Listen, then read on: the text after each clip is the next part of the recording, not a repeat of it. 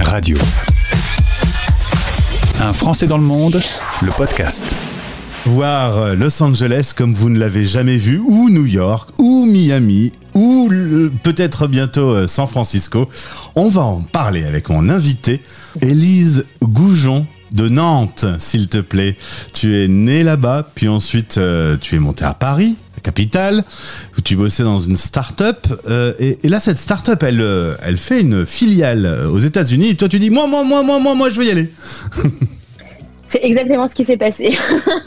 j'ai fait des pieds et des mains pour avoir une mutation. En l'occurrence, en plus, c'était New York et j'étais tombée complètement amoureuse la première fois qu'il m'avait envoyé là-bas. Pour le boulot, en fait, c'était pas pour le tourisme à la base. Et euh, j'avais complètement craqué, c'était pas du tout euh, dans mes plans. Et puis, euh, et puis voilà, et j'ai j'ai mis couteau sous la gorge. Mutez-moi, mutez-moi aux US.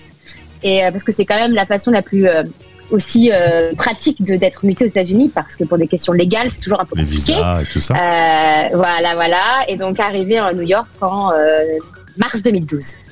Là-bas, tu tombes amoureuse euh, bah, de New York, hein, tu adores cette ville, et tu dis, bah, je vais euh, claquer mon boulot et je vais continuer sur un concept à moi. Il fallait oser quand même, non?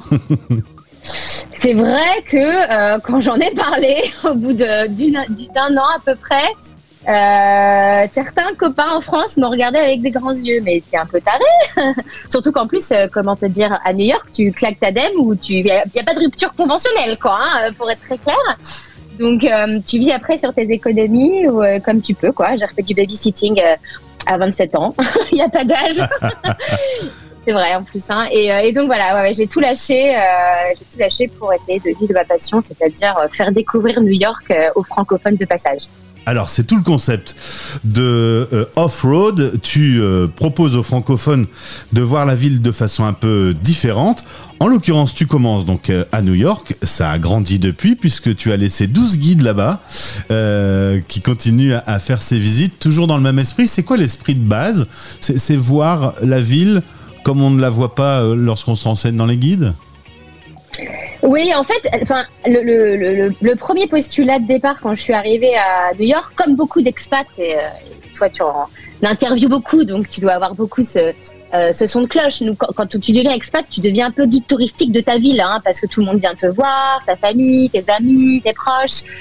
Et, euh, et moi, je me rendais compte en discutant avec les gens que les touristes restaient un peu dans les, euh, quartiers bah, très touristiques, ce qui est intéressant d'y aller, hein, d'y passer. Mais pour moi, c'est pas. C'était pas ça le vrai New York. Les gens euh, arrivaient pas forcément à, comprendre et à trouver les endroits où nous on allait, ou ou ce qu'on faisait le week-end en fait, tout simplement. Donc, le postulat de départ qui a pas changé, c'était de vraiment faire découvrir le côté local de New York, tout en apportant évidemment aussi euh, euh, voilà, toute une approche historique, culturelle, euh, architecturale, puisque donc moi j'ai passé ma licence de guide hein, euh, en 2012, hein, donc c'est pas juste visiter New York avec un pote, hein, c'est-à-dire qu'on a, y a le côté professionnel de, de guide professionnel pour faire visiter les quartiers.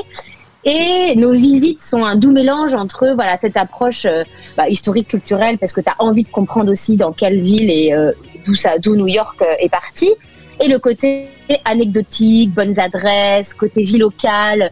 Et puis on est on est très euh, on essaye en tout cas d'être euh, d'être très euh, à disposition des gens, c'est-à-dire qu'en général, comme c'est des tout petits groupes, les gens nous posent beaucoup de questions et on laisse aussi, hein, on ouvre beaucoup la discussion. Donc on a plein de questions sur la vie locale, combien ça coûte les loyers, comment ça marche l'assurance santé. Donc c'est un vrai échange. Enfin, moi, je, je, je suis très amie avec des avec ces gens depuis dix ans, quoi. J'adore, tu es pleine de vie. Alors, on, on commence donc par euh, New York, puisque c'est là que tu lances ton business. Si je viens là maintenant, tout de suite, tu m'emmènes voir quoi Le truc qui va le- me bluffer le plus?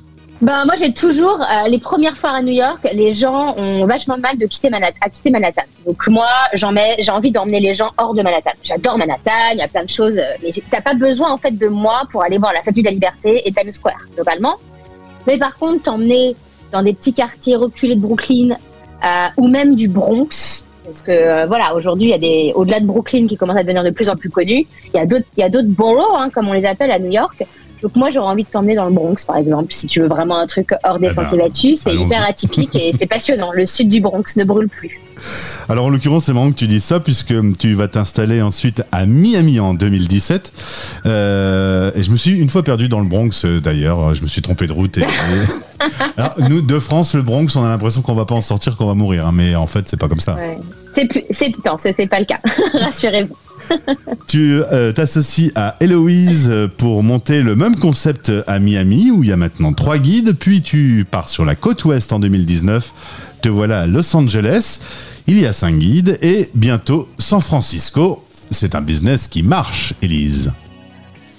Écoute, euh, qui remarche parce qu'on va pas se le cacher, hein, on s'est quand même pris 20 mois de, de fermeture des frontières. hein, je vrai, vais c'est pas faire le.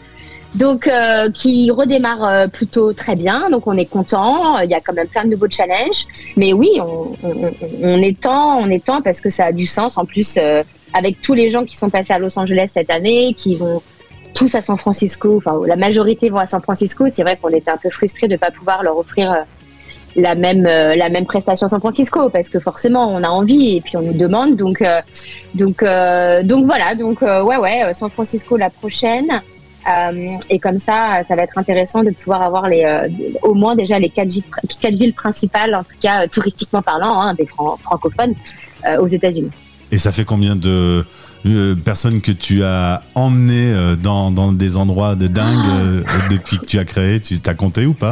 C'est fou. Non, faudrait que je regarde, mais euh, oh, non, je sais pas depuis le début, mais en 2019, on parlait de plus de plus de 10 000 personnes, hein. donc euh, Ah ouais. C'était pas mal. Donc depuis le début, ouais, non, bonne question. Il faudrait que je, depuis la création 2013, il faudrait que que je regarde, mais après, honnêtement. euh, c'est évidemment, évidemment que c'est intéressant de voir combien, combien de personnes. Mais en fait, ce qui, est, ce qui moi me fait euh, me lever chaque matin, c'est le contact humain, la relation, l'échange, et surtout quand les gens, euh, voilà, nous disent que c'est un des meilleurs moments de leurs vacances, qui, gardent contact, qui nous envoient des mails, qui sont contents, qui. En fait, c'est tout ce que le Covid nous a enlevé. Bah alors, C'est marrant que tu me dises ça parce que j'allais te dire qu'en euh, en mars 2020, la planète s'arrête. Toi, t'as dû être très très très mal. Hein. Ouais, ouais, j'étais au fond du trou, on peut le dire, mais comme plein de gens, hein, je ne suis pas la seule sur Terre, mais c'était c'était très compliqué euh, parce que c'est sûr que moi, c'est tout ce que je prône, quoi, le contact, les relations, la proximité, euh, se postillonner dessus, non, je plaisante. mais du coup, mais, euh, mais ouais, ça a été dur. Ça a été 20 mois, hein, tu vois, j'ai les mois en tête, tu, la réouverture, le, réouverture le 8 novembre, hein, 13 mars 2020, 8 novembre 2022, t'inquiète pas que j'ai les dates, je le sais, on s'en rappelle, c'est ancré, ça fait pas encore un an et euh, c'est vrai que ce qui nous fait, ce qui nous fait plaisir, c'est cette reprise du voyage et des gens qui ont envie de voyager malgré un contexte encore euh, assez instable. Eh ben, Elise, on continue euh, notre balade. Donc, tu m'as emmené dans le Bronx à New York. À Miami, on va où tous les deux? Oh, à Miami, on va à Little Havana, allez, à Little Havana pour manger des spécialités cubaines. Voilà, par exemple. Parce qu'on aime bien les food tours, on est quand même français avant tout, on aime bien manger. Et, Eh. Et aujourd'hui, euh, tu as vu sur l'océan, tu es dans le quartier de Venice Beach. Euh, on fait quoi, Los Angeles? C'est marrant parce que Los Angeles, j'ai adoré cette ville, j'y ai vécu une semaine. Euh, je trouvais qu'il y avait plein de trucs très sympas à voir. Il y a pas mal de touristes qui passent un peu à côté. Ta solution, c'est vraiment l'occasion de voir vraiment Los Angeles et son côté chouette. Ah mais quand je suis arrivée euh, fin 2018 là, que j'ai dit ouais je vais faire des visites à pied en vélo à LA, on m'a regardé de travers encore. J'étais là mais oui oui challenge relevé parce qu'effectivement comme tu dis c'est il y a plein de gens qui tombent déjà il y a plein de gens qui n'aiment pas Los Angeles et toi t'es un des pas des rares hein, maintenant de plus en plus mais je suis d'accord c'est assez clivant comme ville. Ouais. Euh, là où les Français qui vont faire un tour dans l'Ouest vont adorer San Francisco.